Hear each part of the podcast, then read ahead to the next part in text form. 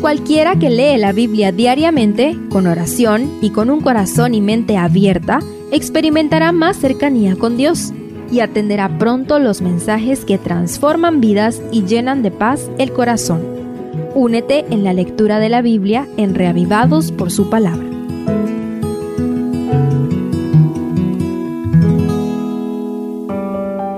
Salmo 89 llamado el Salmo del Pacto porque hace recordar la promesa divina de que el trono de David permanecería para siempre, como se registra en 2 de Samuel capítulo 7. Estudiemos sus cuatro partes principales. Primero, nota de alabanza. Los primeros cuatro versículos son la nota tónica de la alabanza, una introducción de alabanza dividida en dos partes. Los primeros dos versículos, una exaltación de la misericordia de Dios, y en los versos 3 y 4, el salmista pone en los labios de Dios las palabras, Hice pacto con mi escogido, juré a David mi siervo diciendo, para siempre confirmaré tu descendencia y edificaré tu trono por todas las generaciones. Estos versículos son una probadita de todo el contenido del Salmo.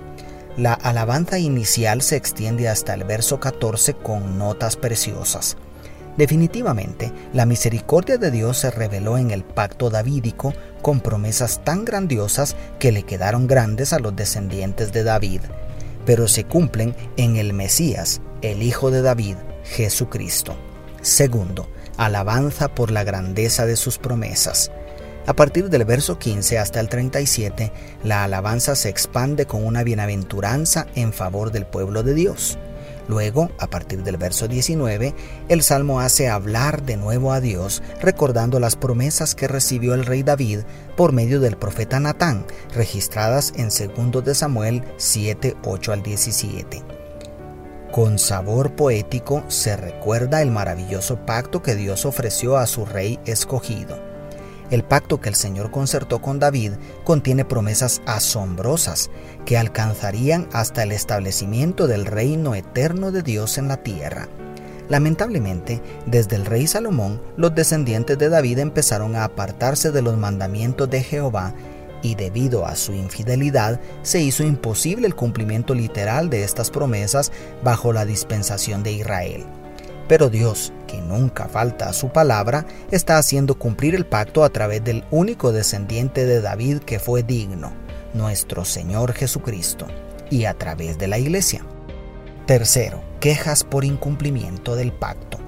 En el verso 38 se produce un cambio abrupto donde el salmista empieza a reclamar a Dios porque desde su perspectiva parece que Dios no ha cumplido con el pacto porque en lugar de las grandiosas promesas de bendición y prosperidad, ha caído sobre Israel y su ungido solamente el mal. Hasta el verso 45 encontramos una serie de reprensiones con las cuales pretende pedir explicación por la aparente violación divina del pacto. ¿Falló la fidelidad de Dios? Al revisar los hechos históricos comprobamos que Dios nunca falló su pacto.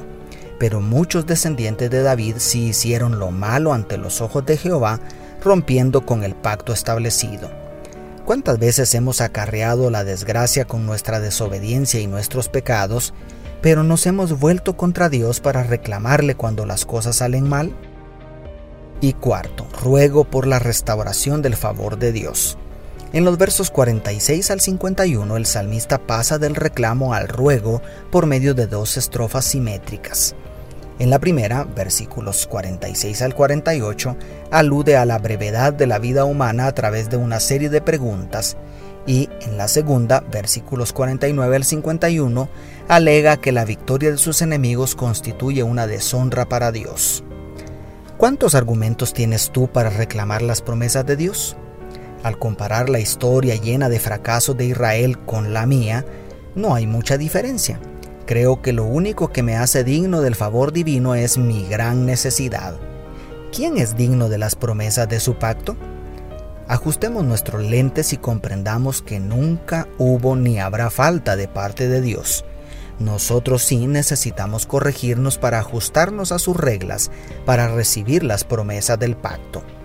Al recibir su justicia por gracia, podemos unirnos al último versículo que se agregó para culminar el tercer libro de los Salmos. Bendito sea Jehová para siempre. Dios te bendiga.